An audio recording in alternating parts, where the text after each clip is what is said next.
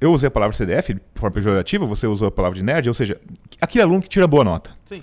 Cara, esse cara é uma mentira. Deixa, desculpa falar isso, mas esse cara é uma mentira. Esse cara, esse aluno de notas boas, notas altas, ele na verdade ele entendeu como funciona o sistema educacional atual.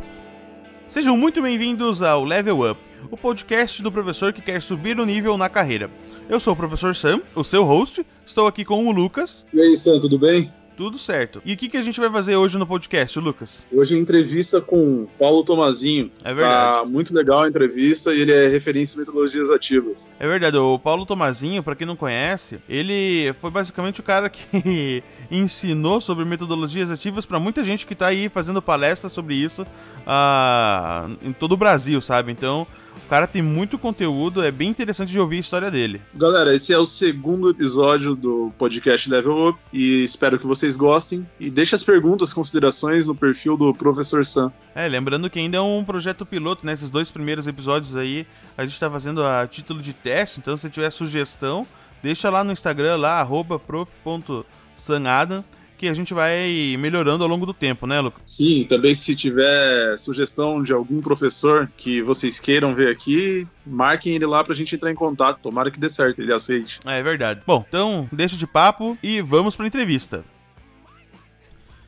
Bom, a primeira coisa que eu quero te perguntar é assim, como que um cara da odontologia, né, foi cair em, em educação? Legal. Assim, ó, na verdade eu sou filho de pai e mãe professores. Né? Então, quando eu fiz odontologia, eu morava em Moarama, então fiz faculdade de odontologia na universidade lá no interior, na Unipar. É, e no final do curso, já assim, eu tinha, aconteceu que meu pai faleceu. É, e quando meu pai faleceu, faltava um ano ainda, e de certa forma tem toda aquela questão da, daquele acolhimento que os professores têm, né? Tem solidariedade. Eu era um bom aluno, nunca fui, fui sempre um bom aluno. E daí alguns professores me recomendaram, falaram assim, Paulo, você leva muito jeito para a vida acadêmica. É, então, por que você não, não procura fazer um mestrado, né? Procura assim, é, é, se qualificar nessa área? E, e, foi o que eu fiz. Na verdade, recém-formado, na verdade não tinha me formado ainda, tava nos, já tinha passado de ano, mas os últimos meses, semanas de aula ali, eu fui para São Paulo e eu consegui um estágio é, no ICB, Instituto de Ciências Biomédicas, lá na USP. É, não tinha promessa nenhuma de conseguir o um mestrado, simplesmente consegui um estágio no laboratório. Tá? Aí voltei no final do ano fazer as provas finais e tal. E de janeiro, tipo, férias, tava lá, lavando placa de Petri, lavando ah, tudo isso. É, normal. normal. É, escravinho, assim, de laboratório. E isso, fiquei até seis meses, fiquei até julho lá, nesse laboratório, e aí, obviamente, o professor viu o tanto que estava me dedicado, e aí permitiu que eu fizesse, portanto, a aplicação para o mestrado, né? Passei e comecei um mestrado em microbiologia. Então aí começa. É importante eu contar essa história, por quê? Porque assim, então mostra que, mesmo dentista, mesmo formado em odontologia, é, o início da minha carreira profissional ela já foi dividida entre consultório e pós-graduação. Uhum. Dedicação quase que uma exclusiva ali, pós-graduação e fazendo consultório nos bicos. Uhum. É, que é um pouco não convencional para a maioria. A maioria vai para consultório, trabalha um pouco, depois vai procurar pós, né? É, dei aula, daí terminei a pós, né, defendi o mestrado lá na USP São Paulo, daí eu comecei a dar aula na UEPG e depois em 2004, é, bem no início da faculdade aqui na Universidade Positivo, aqui em Curitiba das primeiras turmas ali. Quando você entrou na UEPG foi é... concurso de foi concurso, de concurso de colaborador, ah, aquele temporário. Ah, entendi, você legal. podia ficar um ano, podia ficar mais dois. Uhum. Só que ao terminar o primeiro ano eu recebi a oferta de emprego aqui em Curitiba. Uhum. É, eram poucas horas, mas eu vi a oportunidade por ser um curso novo, uhum. é, entra nisso. Ah, que legal. E aí dentista, portanto, consultório, é professor universitário nesse momento, né? Deixei de ser é, é, é pós-graduando, portanto, agora professor universitário. É, mas muito insatisfeito com, a, com esse processo educacional. Porque assim, eu queria trazer tudo que tinha de mais atualidade, de mais atual, de mais novo para meus alunos. Então eu me dedicava muito em montar boas aulas. Uhum. E a sensação que eu tinha é que meus alunos não tinham essa mesma dedicação em estudar e aprender. Ah, eu sei o que você está falando. Isso me tira o sono, cara, me tirava o sono. Uhum. E essa inquietação, né, essa, esse, quase que esse desespero, é, tentando achar respostas nisso, eu comecei a estudar muito a questão da, de neurociências, da aprendizagem. Eu sempre gostei muito de tecnologia. É, e aí comecei a fazer muitos experimentos na, na, na, na muitos experimentos com os meus alunos. Eu tinha quatro turmas, uhum. então fazia, pegava duas turmas, uma turma de manhã, uma turma da noite, e fazia um tipo de aula e comparava então com a outra turma da manhã e com a outra turma da noite. Então você tinha ah, sempre um teste legal. AB, sabe? Era muito legal. É, então, dizendo isso por quê? Nesse momento dentista ainda, com consultório, com, né, trabalhando na área, sou especialista em periodontia, uma especialidade da odontologia, mas cada vez mais apaixonado por educação, por tentar buscar essas respostas, tentar achar, né, descobrir alguma coisa que pudesse fazer sentido.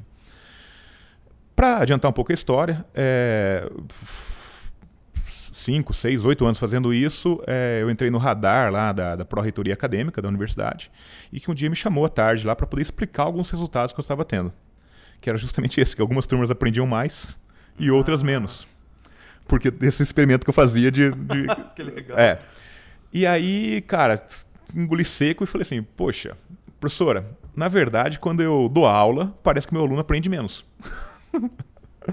E quando eu coloco ele para trabalhar, quando eu crio atividades que eles discutam entre eles, que um ensina o outro, que eles conversam, que eles aplicam, que eles fazem em laboratórios, que eles né, põem a mão na massa, o resultado é isso que o senhor está vendo, tá vendo? 30%, 40% de notas maiores. Uhum. E foi muito interessante isso, porque, óbvio, você imagina um professor falando que quando ele dá aula. É, confessando, né, que quando ele dá aula a turma dele aprende menos, seria, acho que, quase motivo de, de demissão justa causa. Justa causa. e, na verdade, não foi o que aconteceu. A pró-reitora, na época, pegou e me chamou. Então, veja só, saia da, da, da odontologia, venha aqui para o Centro de Inovação Pedagógica, para o CIP, é Centro de Inovação Pedagógica Positivo, para a gente poder conversar mais sobre isso e fazer formação de professores nessa área. Oh, que legal. E foi o que eu fiz. Na verdade, nesse momento já estava bastante dedicado à pesquisa. Já, já, tinha concluído um doutorado em educação, nesse interim. É, já estava muito dedicado à pesquisa de metodologias ativas de ensino. É, e aí meu desafio foi como ensinar outros professores a fazer o que eu fazia. Hum. Né? Teve um desafio lá com um grupo grande de professores de engenharia, uhum. do ciclo básico de engenharia. E foi um resultado maravilhoso, assim, porque, veja, tem vários professores daquela, daquela leva que hoje são palestrantes. São, saíram, estão empreendendo na área de educação, uhum. é, como palestrantes, como consultores, né? Então, veja o, o fruto que isso deu. O fato foi que, fazendo isso por dois, três anos ali dentro do, do grupo positivo, é, eu achei assim, puxa, está na hora de tentar oferecer isso que eu estou fazendo aqui para outras instituições. Uhum.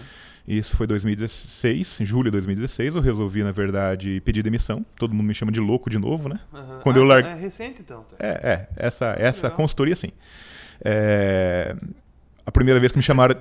Sempre fala, né? Que é maluco. É, tá é louco. A primeira vez que me chamaram de louco é quando eu deixei consultório para poder dar aula, né? Tipo, ah, só para dar aula, é. fechar consultório. Você é louco, né? Consultório com pacientes, com, com, dando dinheiro, e você vai dar aula, você é louco. Cara, mas tem um pouco seguir a paixão, assim. É, consultório, eu, eu percebia que, embora eu estava fazendo entregando saúde para meus pacientes, era uma escala muito pequena e uma transformação que você ia deixar no mundo muito pequena. Uhum. E a educação eu vi essa possibilidade de aumentar essa escala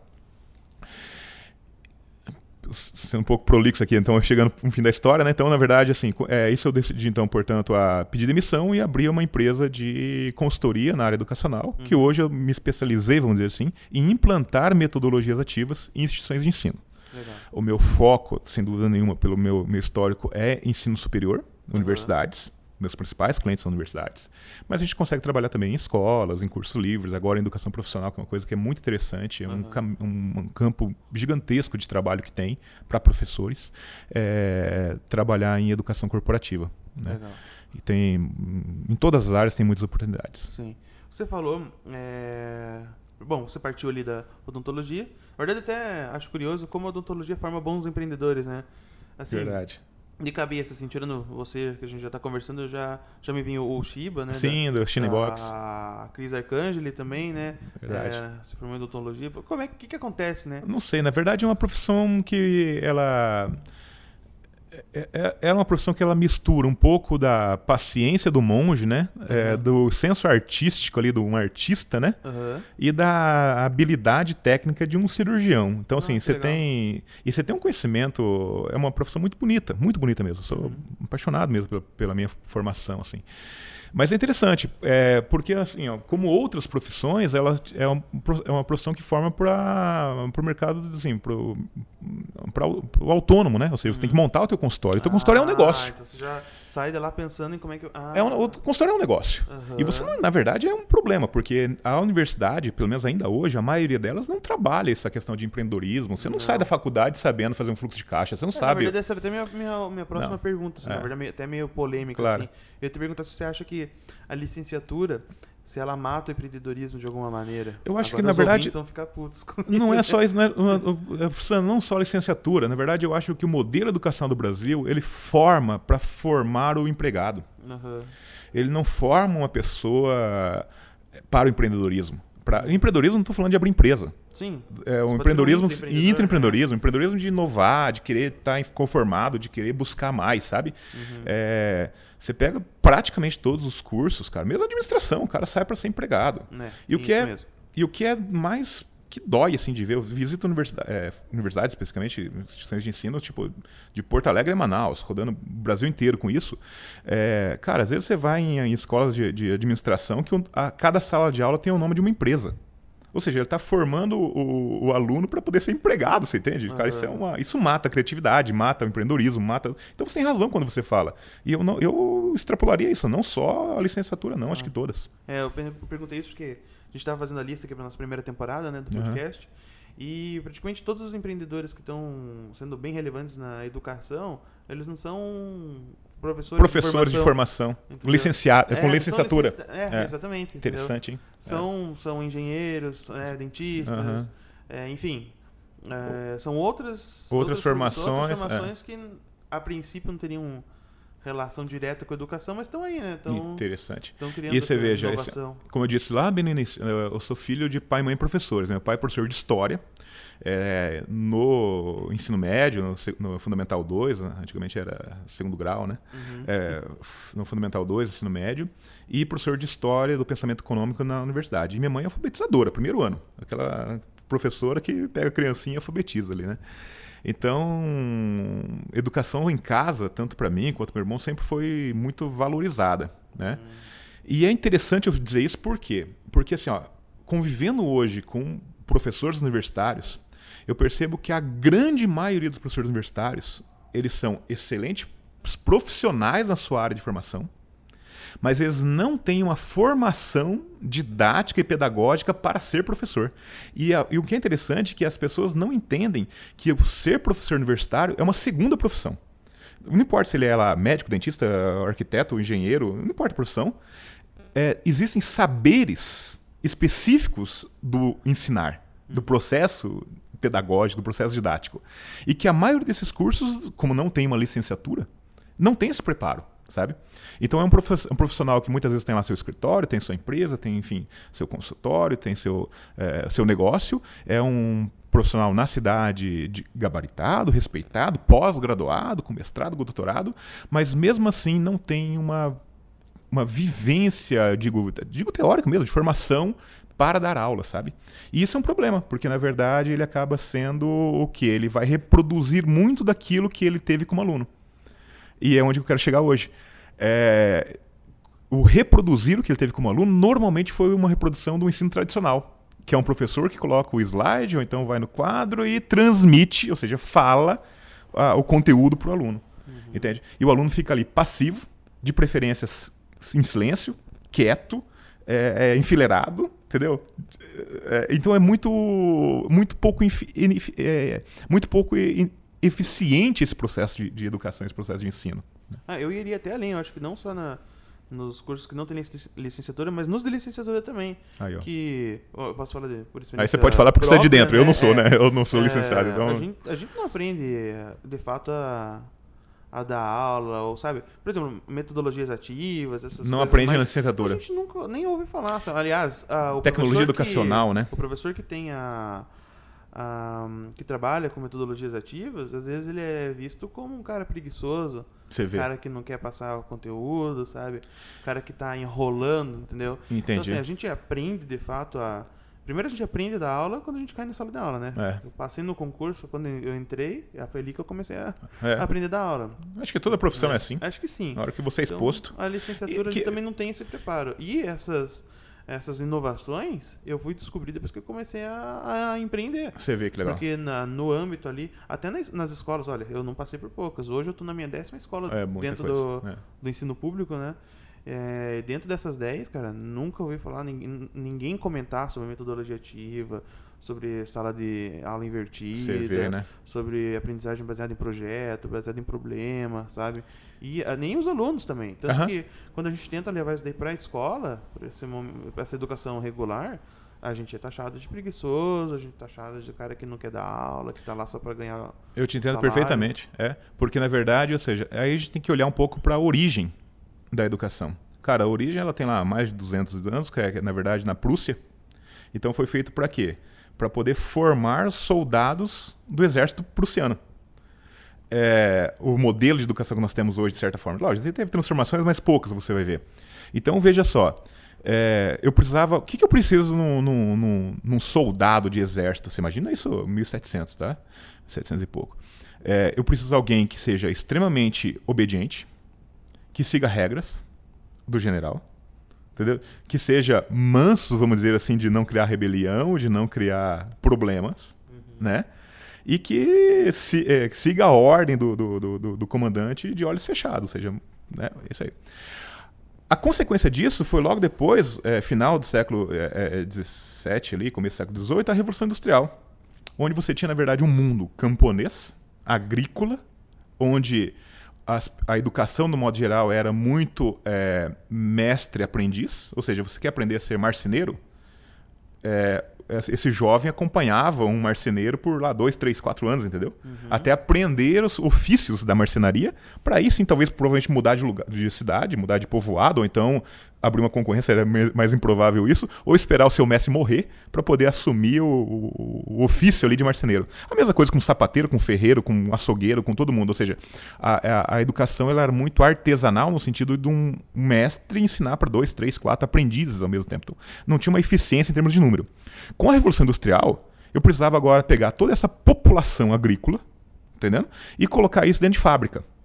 E qual que era o modelo? Opa, o jeito de formar eh, soldado lá na Prússia funciona, porque eu coloco 40, 50, 60 numa sala de aula, coloco um único professor, eu consigo formar em atacado, você entende? Levando todo mundo juntinho, mas eu entrei nessa pessoa quando bate um sino, entra na fábrica, ou quando bate um sino, entra na sala de aula.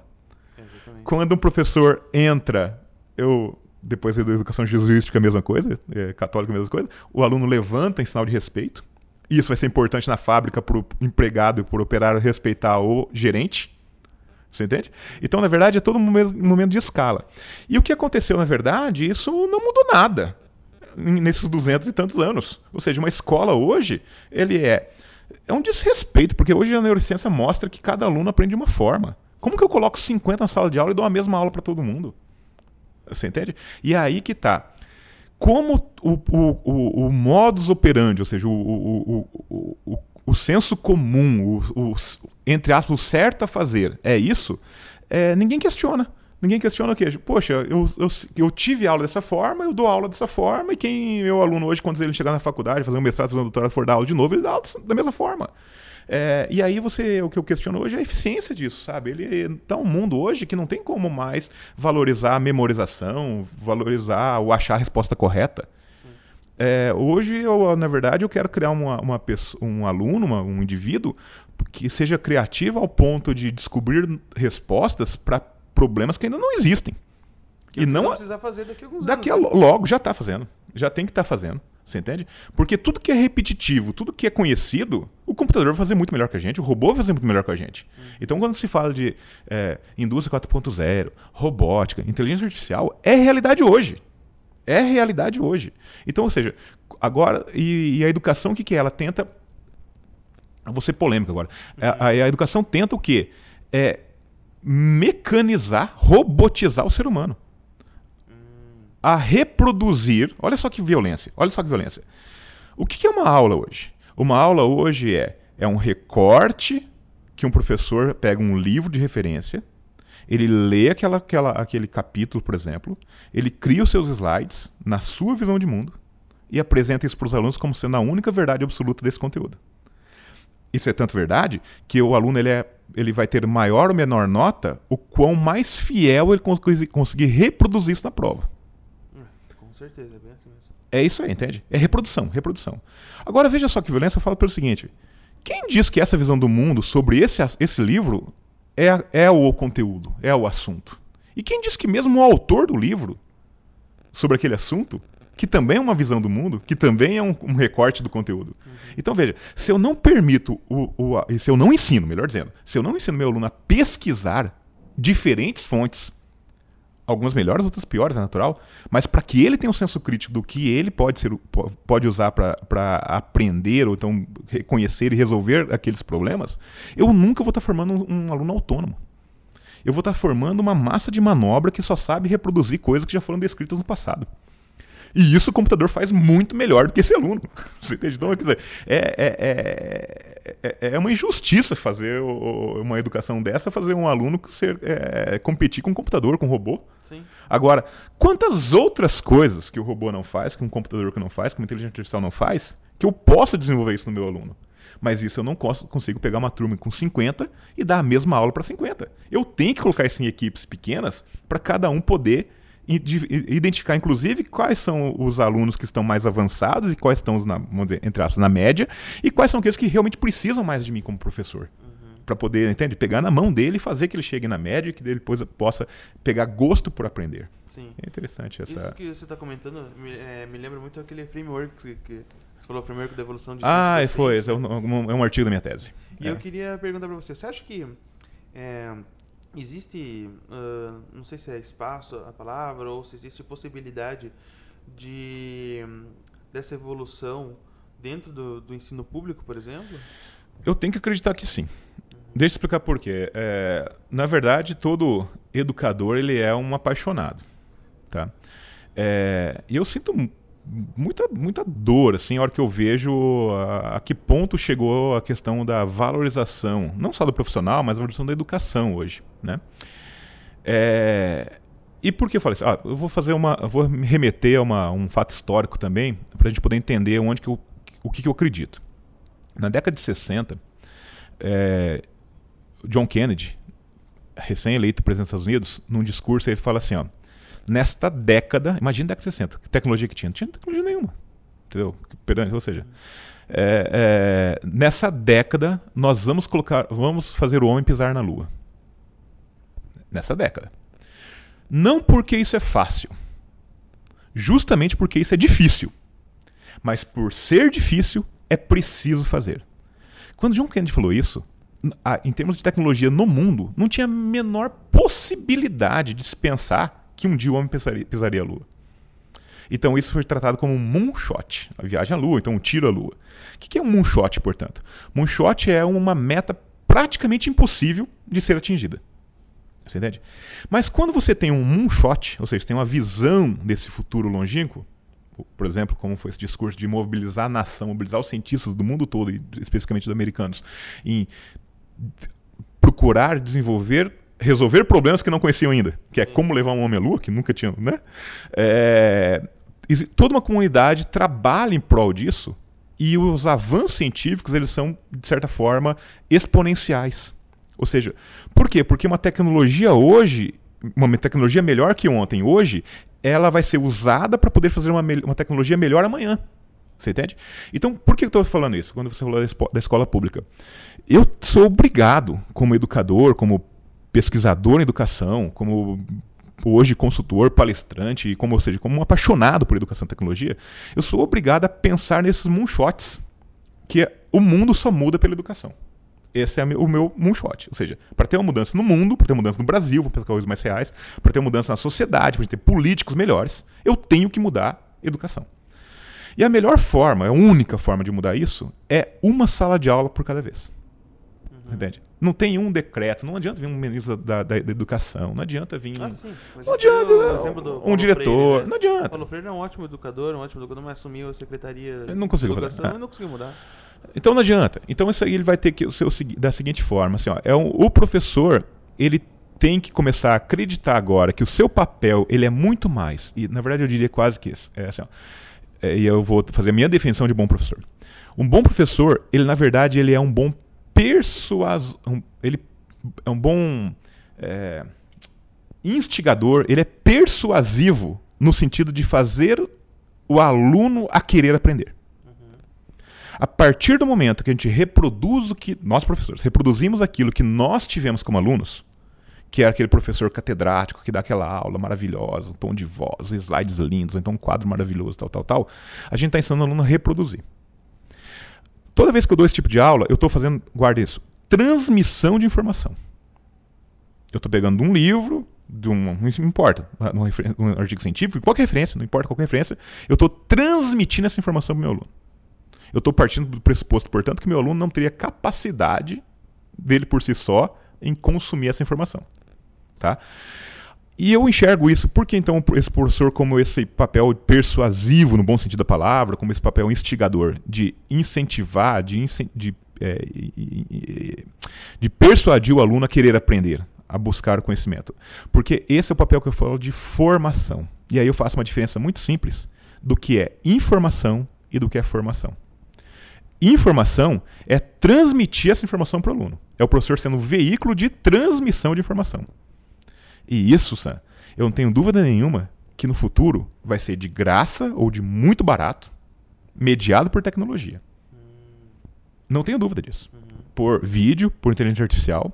E aí você fala, tá, mas então o que significa que a, a tecnologia vai substituir o professor? Jamais. Vai substituir esse professor que transmite informação. Agora, o papel desse professor de instigar, de pegar na mão do aluno, de desafiar o aluno na, na medida correta, para que ele não se frustre também. Entendendo? Não tão básico que ele não se sinta motivado, mas não tão complexo que ele não sabe por onde sair. Ou seja, é, motivar esse aluno, incentivar esse aluno, instigar esse aluno é, na medida correta. Isso é o papel de formação. E aí você fez referência àquele quadro que eu fiz meu, na minha dissertação, que é justamente aqueles pontos de evolução, onde eu trago hoje um aluno totalmente dependente do professor, dependente de aula transmitida pelo professor, que o aluno, entre aspas, ele vai para a escola, vai para a universidade, inclusive a pós-graduação, é, para escutar o professor falar. Tá? É, eu então, quais são as estratégias que eu uso, portanto, para então, para é, criar esse aluno, criar interesse nesse aluno, porque é o primeiro passo numa escadinha que vai de interesse, engajamento e autonomia. O meu moonshot, pensando agora em educação, em aluno, é levar ele a, um, a ser um ser autônomo. Uhum. Mas é um salto muito grande. Pegar esse aluno que ele não sabe aprender a aprender, que ele acha que aprender é ler, que ele acha que aprender é resumir, e de novo, ler, resumir, tudo bem. É bom para memória, não para aprendizado. É bom para reproduzir coisas que já estão escritas estabelecidas. Para passar de ano. Né? E para tirar nota, na essência vai ser para tirar nota. Uhum. Tá? É... Aí você pegou do outro ponto, que a gente tem outra hora para falar essa questão de nota, mas vamos, vamos, vamos ser lendo na formação. Então, assim, ó, a hora que o professor entende essa diferença sutil, mas poderosa do que é a diferença de informação para formação, ele começa a enxergar o papel dele como insubstituível, você entende? É, nesse processo. Só um ser humano, ou outro ser humano, pode ser um aluno, tá? Uhum. Mas só um aluno ajudando o outro. Mas um par, um par ajudando um par, um aluno ajudando o outro. Mas só um ser humano nesse momento de socialização, que a aprendizado é social, é, é incentivo, é, ou seja, que você consegue fazer esse aluno passar de, do estágio de dependente para interessado, depois de interessado para engajado, e a repetição desse estágio de engajado é que o vai levar a um, a um grau de autonomia, que é a nossa utopia, vamos dizer assim, vamos dizer, mas a gente tem que correr atrás de algum objetivo é, como professor e como educador, entendeu? Isso é muito legal. Eu depois, eu na verdade assim, eu tive contato com essa com esse teu trabalho a primeira vez numa palestra que você deu. Tá. E aí eu falei, quer saber, eu vou experimentar, né? Eu vou testar. Aí mesmo no, no serviço público ainda. Que né? legal. Aí comecei a testar em algumas salas, assim, o que eu achei curioso é que assim, o, dessa, dessa forma de tentar desafiar os alunos e, e fazer com que eles é, ah, atrás, Evo... sabe? Uhum. E fossem autônomos, os alunos que eram tidos como os os problemáticos da sala. Esses que mais engajam. Eles, exatamente. É. Entendeu? Então, as notas mais. É, foi até constrangedor no conselho de classe. Que Eu sei, eu sei o que você vai falar. Eu sei o que você né? vai falar. E, por, outro lado, os alunos que são o, CDF. aqueles- é, os, os nerds ali, eles não estão preparados para isso. Não tão, Eles não já tão. estão tão condicionados a. Exatamente eles não isso. conseguiram produzir. Eles não conseguiram. Exatamente isso. Eu achei Exatamente muito isso. louco essa. Agora veja só. Eu usei a palavra CDF de forma pejorativa, você usou a palavra de nerd, ou seja, aquele aluno que tira boa nota. Sim. Cara, esse cara é uma mentira. Deixa, desculpa falar isso, mas esse cara é uma mentira. Esse cara, esse aluno de notas boas, notas altas, ele na verdade ele entendeu como funciona o sistema educacional atual Uhum. de reprodução. Ele vai para aula, até senta, pode sentar no fundão, pode sentar nas primeiras cadeiras. Olha só, ele vai ficar ali, ó, prestando atenção no, no professor, mas na verdade ele não está prestando atenção na matéria.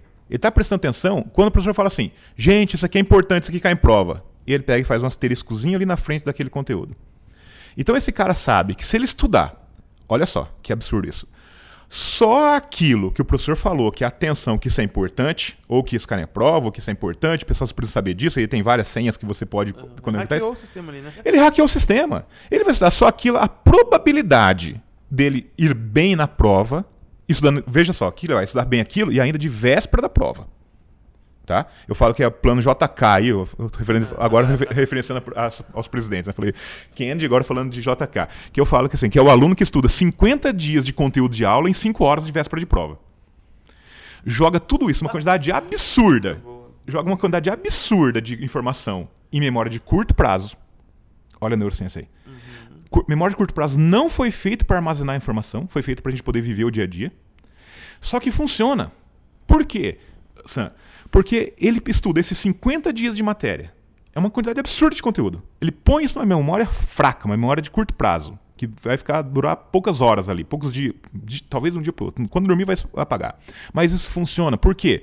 Porque quando ele vem fazer a prova no outro dia, ele derrama toda essa memória de curto prazo na prova e tira 6, 7, 8, pode até 10, não importa.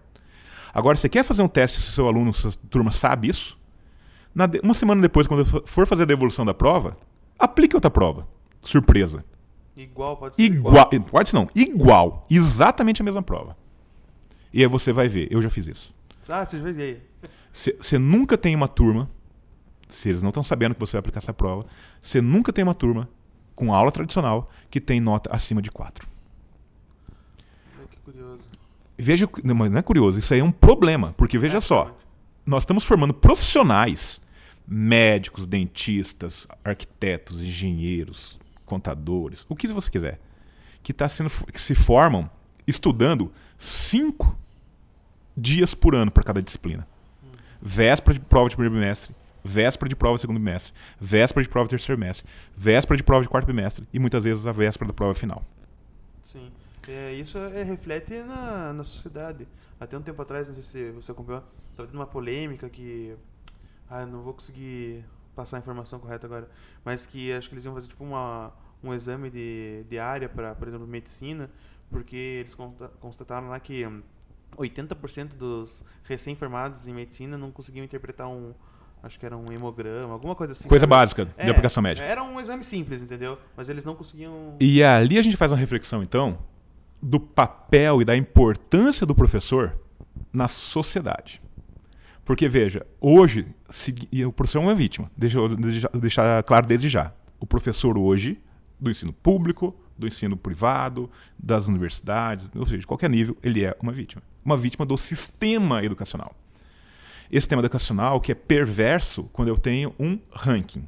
E não é só no Brasil. Eu tenho PISA, que mede ranking de países Sim. tá? Quando eu meço ranking de países, todo o processo educacional, ele é o quê? Como que eu posso criar um, uma- um conteúdo para preparar o meu aluno para que ele possa tirar a melhor nota possível no Enem? Que ele possa passar de no vestibular? Para que ele possa tirar uma é ensino superior, que ele possa tirar uma nota alta no ENAD. Por que isso, você? Porque se eu tenho uma instituição, principalmente privada, que eu tenho uma nota alta, isso é meu principal instrumento de marketing para poder fazer a captação do meu aluno. Onde eu quero chegar com isso? Eu quero chegar com isso que todo o processo, todo o sistema educacional, todo o sistema de ensino, quando eu tenho sistema de ensino, ele não tem o foco na aprendizagem do aluno. Olha que duro que é isso falar isso. Né? Ele tem um foco em fazer com que esse aluno reproduza um conteúdo que será cobrado pelas provas oficiais. Você entendeu o que eu quero chegar? a isso? É polêmica, eu sei que é polêmica, Não, eu gosto de causar é polêmica. verdade. Eu gosto de causar polêmica, por quê? Porque, na verdade, al- pelo menos tem que colocar em debate isso. Sim. Eu, eu gostaria que alguém viesse e me, me convencesse que não. Que, nossa, é importante eu fazer rankings, é importante eu ter uma nota de Enem para mostrar qualidade. Que qualidade? Que qualidade? Você entende? A hora que eu tenho, como você falou, eu não sei o número exato, mas 60%, 70% de universitários que são analfabetos funcionais. Uhum. Eu tenho profissionais formados que não têm uma condição de ter autonomia na sua profissão. Ele vai ser. é, e aí entra na ilusão da pós-graduação. E aí coisa Sim, vai. sim, sim. Então, eu sei que é polêmico, é ácido esse assunto, mas eu acho Não, que é importante a gente ter esse. tem que falar sobre isso, porque... Você entende? né? Não, eu, eu entendo, eu entendo. Aí, é, você acha que por conta dessas deficiências é que estão, assim, tem, tá tendo esse boom de, de startups na educação? Sem dúvida. Eu faço parte de São Paulo do comitê da Associação de EdTech, de Educação Tecnológica, da Associação Brasileira de Startups. Em 2015, 2016, quando eu fiz, comecei a fazer parte desse grupo, a nossa, nossa maior preocupação era como mapear todas essas iniciativas, porque é muito difícil. Porque uma startup, como você bem sabe, ele é, uma, é um projeto que ele tem... é, é, é uma ideia, um projeto, um- pode ser um pode vir, vir a ser um negócio, é um negócio, tá- um projeto, portanto, que está procurando forma de se manter em pé, procurando o que chama modelos de receita, modelos de negócio, ou seja, como que vai ganhar dinheiro, mas são projetos tecnicamente escaláveis, ou seja, o que é escalável? É que o custo de manutenção ele não acompanha o, o fluxo de receita. Vou dar um exemplo bem simples disso. É, usar um aplicativo que todo mundo conhece, acredito, o Uber. É, quando você tem um Uber, tem o software do Uber, para ele atender 10 motoristas, 100 motoristas ou 1 milhão de motoristas, o software tecnicamente ele é o mesmo. Lógico, tem questão de hospedagem, tem questão de servidor, tudo isso, mas a- o software em si ele é o mesmo. Ou seja, o investimento para o desenvolvimento desse software, ele foi o mesmo. Então vamos imaginar, uma, uma linha hipotética aqui, que ele custe lá, sei lá, a empresa custe por ano 100 mil dólares lá para poder manter, não Uber naturalmente, mas uma empresa custe 100 mil reais por ano para poder manter lá o, o time de programadores do software. Tá? Se ele tem 100 clientes 10 clientes pagando lá mi- mil reais, ele está tendo 90 mil reais é, de prejuízo no ano. Entendeu? Quando ele chega a um ponto de equilíbrio, ou seja, se chega a 100 clientes pagando mil reais, ele vai estar no ponto de equilíbrio. Ou seja, tudo que entra está sendo para poder pagar a operação, a empresa está parando de pé, é assim o, termo, o jargão do mercado, e ela, portanto, é, tem outras possibilidades agora de buscar mais clientes. Mas quando esse- essa mesma empresa tem agora 200, 300, mil é, clientes pagando agora, pode pagar menos. Pode pagar menos do que mil reais, porque é o que tem escala. Eu posso pagar agora 500 reais. Então eu tenho 500 mil reais de receita, de, de receita, de entrada, mas o meu custo ele acaba sendo talvez 110 mil reais. Entende? Ele, ele aumenta de forma desproporcional ao, à receita. Então isso é o conceito de escalável. Ao contrário, por exemplo, uma padaria. Uma padaria, para eu produzir pão, eu tenho que comprar farinha, água, gastar com energia elétrica. Então, para eu produzir 100 pães, eu gasto com matéria-prima. Para produzir mil pães, eu gasto com matéria-prima. Então, ele não é escalável. Ou seja, a minha despesa ela vai acompanhando a, a- a minha receita. Elas são duas curvas que andam juntos. Tá? Isso é importante falar. E por quê? Então, voltando à Best Startup. É, o nosso desafio era mapear essas, essas, essas startups. E é um desafio até hoje. Por quê? Porque devido a essas características de uma pessoa tem uma ideia, monta um negócio e vê se ela vai dar certo ou não, ou seja, tenta provar a viabilidade, muitos negócios nascem, muitos negócios nascem, e a gente já fala sobre isso, mas muitos também morrem. Então, uma palavra chamada turnover, né, que é, ou seja, troca de empresas que estão nascendo, estão entrando na- no cadastro, vamos dizer assim, de startups de educação, que é difícil medir isso. E as empresas estão morrendo que não avisam que morreram, simplesmente deixaram de existir. Então é muito, muito difícil saber esse número. Mas estimava-se que tinha 150 em 2015, 150 startups de educação no Brasil. Hoje esse número estimado são 750. O que, que estimado, né? Porque devido a esse turnover é é impossível é, precisar, ter precisão. Lógico que nem isso. Ah, o comitê está muito mais estruturado em termos de pesquisa, né? então, em termos de mapear tudo isso, tem metodologias mais poderosas para mapear todas essas iniciativas, mas o, eu, e é discutido lá na- na- nas mesas do comitê justamente isso. É uma é, é, é uma, assim, ó, é uma dor tão grande do professor em sala de aula hoje sentir essa ineficiência do seu, do seu trabalho, sabe? Que desmotiva esse professor a, a continuar na sala de aula. Pelo menos continuar na sala de aula sem fazer nada. Sim. Então ele começa a procurar alternativas. Você tá me descrevendo aí. Ah, que legal. começa a procurar alternativas. Mas é isso mesmo. Eu, todo mundo que eu conheço, na verdade, é um caminho muito semelhante. Tá? É, começa a procurar alternativas. Obviamente, a primeira alternativa ela acaba sendo com seus próprios alunos. Como eu falei que eu fiz, eu comecei a usar meus alunos como cobaia lá do que funcionava e do que não funcionava. E eu, pá, tem coisa que funciona. Metodologia ativa funciona. É, toda vez que você põe um aluno para trabalhar em metodologia ativa, ele aprende 30%, 40% a mais. É fato. Ponto. Eu tenho uma tese de doutorado que o, o artigo número 1 um é de um professor que ele era descrente com metodologia ativa, que era o meu orientador. Uhum. E por vários fatores lá, nós criamos um projeto. Eu não pus a mão em nada, sempre ele que fez a, a abordagem com os alunos. E uma turma inteira teve 30, com metodologia ativa, teve 30% de notas maiores do que a aula tradicional dele, entende? Legal. Então isso funciona, ponto, é fato, e isso é uma estatística brasileira, tem várias outras, mundial, então tem, no nível mundial tem uma evidência científica absurda disso. O que a gente não pode falar, é, o que a gente não pode é, acontecer é de não olhar para isso, tá? Então, mas voltando à tua pergunta, é, essa, essa, essa onda de startups em educação, né? Eu acho que é reflexo disso, é reflexo dessa insatisfação desse modelo educacional. Tá? Isso, na verdade, ele começa com uma pessoa, daqui a pouco junta duas, tem uma ideia, começa a experimentar, dessa experimentação ele fala, puxa, vamos testar isso fora da nossa escola agora. Aí ele consegue perceber que ele consegue vender isso, ou então a ideia disso para outras pessoas. Aí ele junta lá uma outra pessoa, hoje é muito baseado em tecnologia, tá? É, eu, eu, admiro o teu trabalho justamente por ser menos dependente de tecnologia. O meu também é menos dependente de tecnologia, apesar de já ter investido e ter desenvolvido também startups na área de educação. Tinha lá uma, uma plataforma de criação de aplicativos, onde uhum. o professor uhum. podia criar aplicativo é, que foi vendida. É, ah, foi, foi, foi, investida, foi ah, investida. Foi investida e, e, e, daí, na verdade, o investidor matou o projeto para poder criar outro com, com, com base na nossa tecnologia. É, com base na nossa tecnologia. É, e está acontecendo. É, então, que, então, assim, é um movimento que eu vejo pra, pela, por essa insatisfação. Sabe? A insatisfação faz o mundo mover. O mundo move por insatisfação. Revolução Francesa foi isso.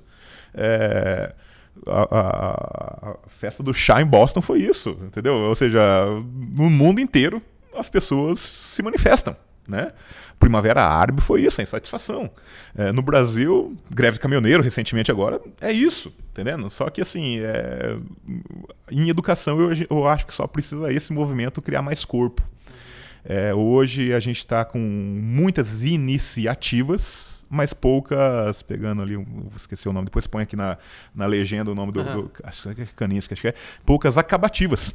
Uhum. você entende? Ou seja, você tem muita iniciativa, iniciativa, iniciativa, mas poucas acabativas, poucos resultados que você mostra, olha, isso aqui dá certo. Uhum. Entende? Metodologia ativa eu, eu posso falar de, de, com muita tranquilidade. Dá certo. Desde que saiba aplicar e seja bem aplicado. Porque senão o tiro vira contra, sai pela culatra. Uhum. Porque uma aula de metodologia ativa mal aplicada, vai ser uma péssima experiência para o aluno, uma péssima experiência para o professor. O que significa isso? O aluno acha que o professor está enrolando, o professor, os outros professores acham que o professor está enrolando, e o professor percebe que, puxa, não funcionou. Você entende? Então, isso que eu falo que é, assim, é importante estudar, mas mais do que estudar só teoria, é importante conviver com esses professores que usam metodologias ativas. Pede para assistir uma aula, entendendo? Pede para ele te ajudar a preparar uma aula junto essa criatividade, essa colaboração, esse senso de cocriação, de coletivo, eu acho que é, é, a mola propulsora de educação, sabe? Assim, de boas iniciativas em educação. É trocar, é trocar boas experiências. É, só pra. Nossa, a gente podia ficar conversando. Ah, aqui. vai a tarde inteira, a noite toda.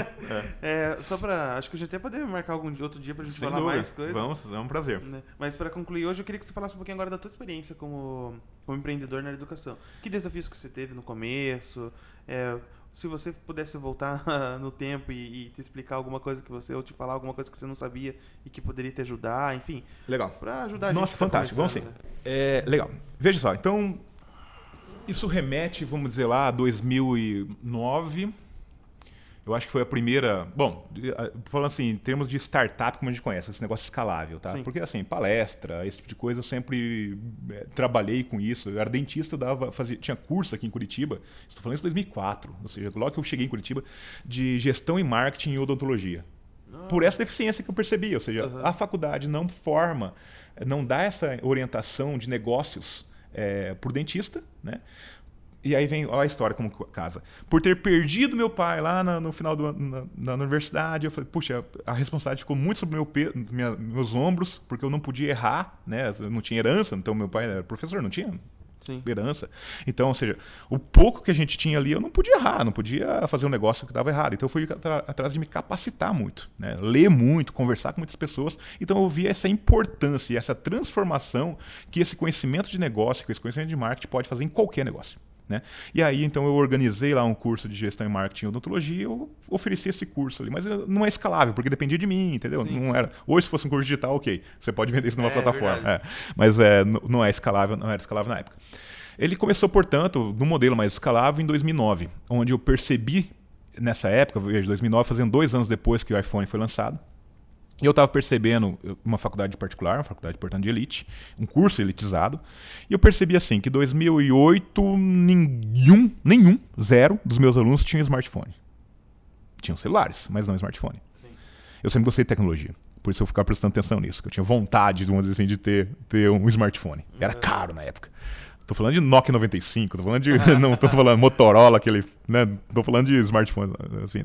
Mas é. é em 2008, portanto, nenhum aluno tinha. Em 2009, 5% da turma já tinha smartphone. Pô, que legal. Uns um iPhone, outros, outros, outros, outros modelos, ok. 2010, seguramente 50%. Perdão, 2009, é, 5%. 2010, seguramente 50% da turma tinha smartphone. Em 2011, todo mundo tinha. Era raro aquele aluno, falando numa faculdade, Sim. Entendi. Entendi? É elite, tal, tal, um curso elitizado e tal. Aluno de primeiro ano, tá? Então não é um professor, não, não, não tá formando, é um professor de primeiro ano, mas 100% dos meus alunos de 2011 tinham smartphone. Isso casou com meu, minha tese de doutorado, fiz uma tese de doutorado antes dessa, desse doutorado aqui no Brasil, fiz uma doutorado no Chile em educação, que foi lá sobre mobile learning. E aí, pesquisando sobre isso, conversando com professores do Chile, vendo esse movimento mundial aí de mobile learning, né, que foi o, tese- o motivo da minha tese, tudo isso, eu falei, cara, esse negócio, esse aparelhinho vai revolucionar a educação. E eu comecei, então, a minha tese foi isso, começar a olhar para os alunos, por que, que ele não usa isso para educação? E a maioria me respondia o seguinte, ah, professor, mas não tem o conteúdo que, eu, que, eu, que cai em prova aqui, olha lá, a nota. Ah, de novo, É, né? não tem como cair em prova aqui. Tem livro, mas não tem como cair. E ler livro aqui é muito ruim. Aí eu comecei a perguntar para os professores: professor, mas por que que a gente não, não começa a fazer esse conteúdo? Ah, não, tem que saber programar, é caro. E aí eu vim com essa inquietação: falei, cara, tem que ter um jeito de criar um aplicativo de uma forma mais fácil. Eu aprendi a programar. Na época era Google Eclipse, era uma linguagem Java lá dentro do Eclipse. Eu aprendi a programar e fiz um. chamava GTO, Guia Terapêutico Odontológico, que era um aplicativozinho que tinha lá as receitas para o aluno simplesmente copiar a receita lá do antibiótico, do anti-inflamatório. É, e foi um app, esse app tá, acho que até hoje deve estar na Google Play. Ele tem, na época, a última vez que eu vi, tinha, tá desatualizado, mas tinha 100 mil downloads, cara. É uma coisa pra cacete, assim. Nossa. E nunca ganhou um centavo com propaganda, nada disso. Foi mais para poder colocar. Foi feito para meus alunos, para 70 alunos. Pra, porque eles ficavam, de certa forma, me consumindo muito meu tempo perguntando: professor, esse, essa moxilina é cápsula de comprimido?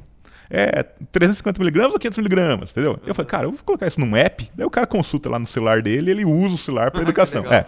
Muito bom. E essa, e, essa, e, esse, e essa ideia, então, do aplicativo veio o quê? Cara, será que não dá pra fazer uma plataforma, assim como uma plataforma de blog, um WordPress, que eu, em vez do cara colocar o conteúdo lá e sair um blog, sai um aplicativo do outro lado? E aí a gente teve a ideia aí de lançar o chama EduApps, aplicativos educacionais. O Diego Soet, que é um fantástico programador, foi indicado pelo Leandro Henrique, que é um- era o coordenador de, de- da, do curso de informática lá do, do Positivo, falando, cara, esse cara é genial. Se alguém consegue fazer aqui em Curitiba um software como esse, é o Diego. E eu cheguei pro Diego, Diego, tô com uma ideia, cara, você me conhece, sou professor, sou dentista tal, tô com uma ideia. Esse foi o aplicativo que eu fiz, olha só. Ele já falou, pô, um dentista programando, né? Já, já, já deu afinidade aí. Eu tô com uma ideia assim, assim, assim, dá pra fazer? Ele, cara, dá. E o fato foi que fez. E aí que eu vou falar o que foi o aprendizado. O nosso maior erro foi isso. Talvez ele demorou dois anos, dois anos e meio para esse, pra esse software ficar pronto. E a gente deixou o software pronto para nossa nossa ideia quase perfeito, para depois pensar em lançamento, depois pensar se vendia ou não. Não tinha aquele, a, ideia do MVP. Exatamente. Então eu falo, o maior aprendizado que eu tive nesse processo foi depois conhecer, conhecer a obra do Steve Blank, as palestras do Steve Blank, que chama Startup, Lean Startup, Startup enxuta, que é você construir um MVP muito pequenininho, testar se as pessoas querem comprar isso ou não. entendendo? Entender o, o a, desco, tentar descobrir o, o, o, modelo de negócio, ou seja, como que o dinheiro vai entrar na companhia, como que ele vai se pagar tudo isso, para depois desenvolver. O fato foi, deu certo, nós fizemos uma, uma, uma, um software muito legal, mas a gente não tinha desenvolvido justamente esse modelo de negócio. Aí tivemos uma oferta para poder vender parte da empresa, vendemos essa parte da empresa para o investidor, Opa, agora a gente vai vender. Só que na verdade a gente percebeu depois que esse investidor queria a tecnologia para desenvolver um outro negócio que está tá acontecendo agora, inclusive está tá sendo desenvolvido agora com MVP, com tudo teste. Então esse é, é um pouco da história. Bom, feito isso, é... e aí o que eu faço hoje, tá? Hoje eu tenho uma consultoria é, que também não é escalável, não é startup, portanto. É, é a meta, a meta aprendizagem é uma consultoria de que eu eu ajudo instituições de ensino a implantar metodologias ativas. Uhum. Então eu crio todo um projeto de treinamento, de feedback e principalmente de acompanhamento para a gente possa, possa ter resultados efetivos, né? E número nota, é esse que nos interessa melhor, e nota lá, melhor satisfação do aluno, mais tranquilidade do professor, é, usando metodologias ativas. É, então esse negócio, ele, ele comecei a fazer o MVP dele, olha lá. Uhum. Ainda empregado, tá? Onde eu montei lá uma palestra, um treinamento e falei assim, cara, eu vou oferecer isso para o mercado, ver se outra universidade tem interesse nisso. E eu comecei a perceber que tem, tem mercado comprador para isso. E a hora que eu fiz a primeira, a primeira palestra, que na sequência, que era meu planejamento, meu planejamento é fazer uma palestra, na palestra a pessoa me gostar do tema, gostar do assunto, sensibilizar o professor e me contratar para uma série de treinamentos. Esse era o meu planejamento. É, e a hora que eu vi que isso deu certo, né? ou seja, fiz a palestra e deu certinho, as pessoas me contrataram para a sequência de, de, treinamentos, eu falei, tem negócio aí. E aí eu tomei a decisão e a coragem ali, de pedir demissão e pular de cabeça nisso. E foi a melhor coisa que fiz na minha vida, porque eu tinha filho pequeno, dava aula de manhã e à noite, então eu saía de casa, meu filho estava dormindo, é, chegava em casa às 11 e tanto da noite, meu filho já estava dormindo de novo. Eu praticamente conseguia ver ele quando almoçava em casa, 5, 10 minutos na hora do almoço, né? Então, meu filho estava crescendo sem eu acompanhar esse crescimento dele. A minha saúde estava indo para o espaço, porque com esse negócio da aula à noite de odontologia, eu não gostava de comer no final da tarde, para não ficar pesado, né? Eu era gordão, assim, então pra, tinha 160 quilos. Para poder ficar pesado para dar aula, e clínica, esse tipo de coisa. Então, eu não comia é, antes da aula dava quatro horas de aula, aula seguida, teórica ou prática ou clínica, saía 10, 10 e meia da noite, 11 horas da noite, varado de fome, e aí você vai comer só o que está mais fácil na tua frente, que é pizza, hambúrguer, lanche, e depois você está cansado o dia inteiro, você acabou de comer essa bomba e vai dormir. Então é uma ceva de engorda, concorda? 12 anos fazendo Eu isso. Sei muito bem. então, 12 anos fazendo isso, Sam. 12 anos fazendo isso, cara, poxa, bicho, fui para 160 quilos. É muito peso, entendeu? E aí eu, chegou um momento que eu falei, cara, o que, que eu estou fazendo na minha vida? É, eu acho que eu tenho que mudar isso radicalmente. Radicalmente é, essa questão do tempo do meu filho, essa questão da minha saúde, essa questão de objetivos de vida. E aí que eu fui para decidir, então, abrir mão, vamos dizer assim, da segurança da carteira assinada, do 13 terceiro, das férias e empreender. E aí eu percebi que, cara, na verdade, o emprego emprego, a carteira assinada é uma ilusão. É uma ilusão porque você tem um teto ali, ó, que é as suas 40 horas semanais, o valor da tua hora aula, que você não sai disso, entendeu? É o que eu tô falando, não, a mesma coisa de, do, do, concurso público. Não depende de você. É uma ilusão. Você entende? É, assim, ó, não é uma coisa que depende de você. Você pode fazer. E o que pega é exatamente isso. Você é extraordinário, você é fora de série, você tá nessa, nessa, nesse teto. E às vezes você vê o cara do teu lado preguiçoso, você entendendo? É, não dedicado e ele ganha a mesma coisa que você. Sim. E a hora que você empreende, não, cara. A hora que você empreende, é você faz o teu ritmo, entendeu? Cara, você precisa mais dinheiro, vende mais palestra, vende mais consultoria. Trabalha você, mais é, e volta para você, né? Exato, e você. E aí, poxa, que legal, começa a encher a agenda, você aumenta o valor, você entende? Então é muito legal pensar é, em empreender nisso. E aí, a, a consequência disso foi que você conhece muitas pessoas. Olha só que legal você está rodando as universidades, conversando com empreendedores, e aí surgiu recentemente a oportunidade de montar aqui em Curitiba, estou fazendo parte desse grupo, que chama HAL, é uma escola sem paredes. Né? Skills not degree. Skills not degree. Né? A gente está preocupado em dar competências, habilidades e estou um pouco me lixando para certificado. Ou seja, porque o mundo hoje exige isso. Exige um profissional que resolva problemas. Então já começaram os workshops, é sempre uma, trilha de, uma tríade de três workshops, entre 8 e 12 horas cada workshop. Muito mão na massa, muito prático, da forma que a gente acredita que a educação tem que ser com as maiores referências do mercado que estão fazendo acontecer e não teóricos.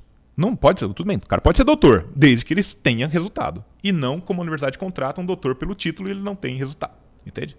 É, ou seja, é, não, não, importa o, o, certificado, importa o resultado, cara. Então a gente já desenvolveu agora workshops de design, workshops de venda. É, no segundo semestre agora começará os workshops de educação, é, voltado isso com um professor como designer de experiência de aprendizagem sabe? Ou seja, colocar na cabeça do professor que ele pode é, criar estratégias de, de, de, de, sala de aula onde os alunos vão aprender muito mais.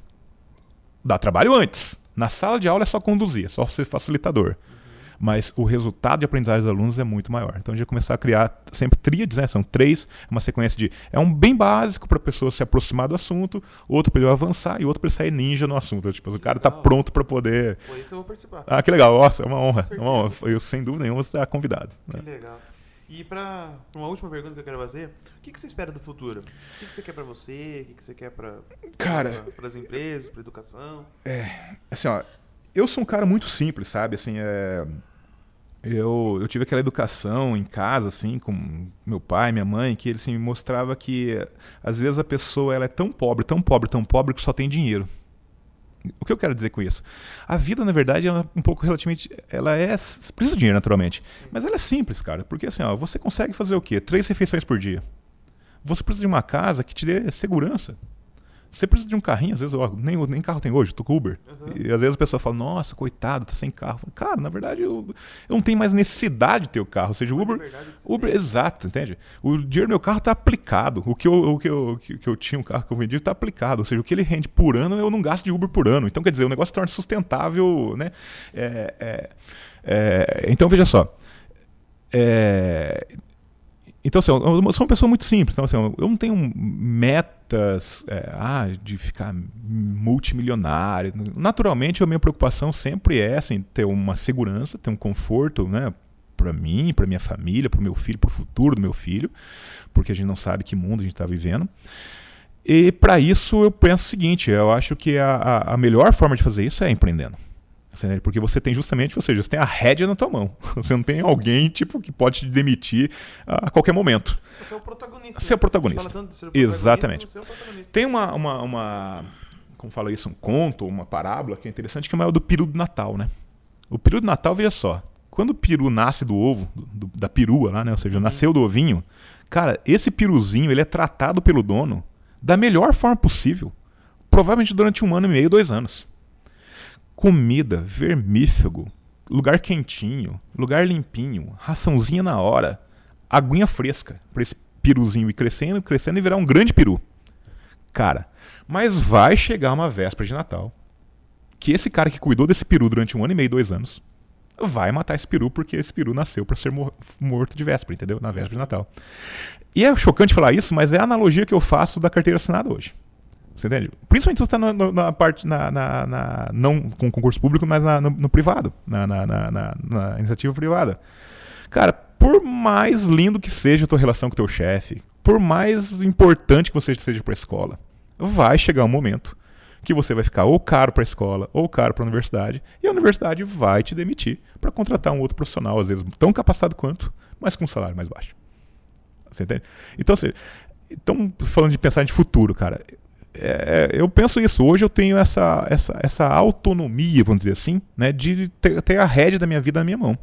É difícil, claro, é uma vida às vezes de vendedor, né, de você ter que vender para poder pagar, você não tem o décimo, como diz, o décimo terceiro, tudo, mas você cria isso, constrói isso, entendeu? E para educação, eu sou um pensamento extremamente inovador, assim, a educação, eu penso nisso. Eu acho que ela vai chegar um momento. Não é só eu, eu sei que eu tenho que dar o crédito correto disso. Foi um café que eu tomei em Lorena, interior de São Paulo, com um professor de Harvard que chama Anas Chala.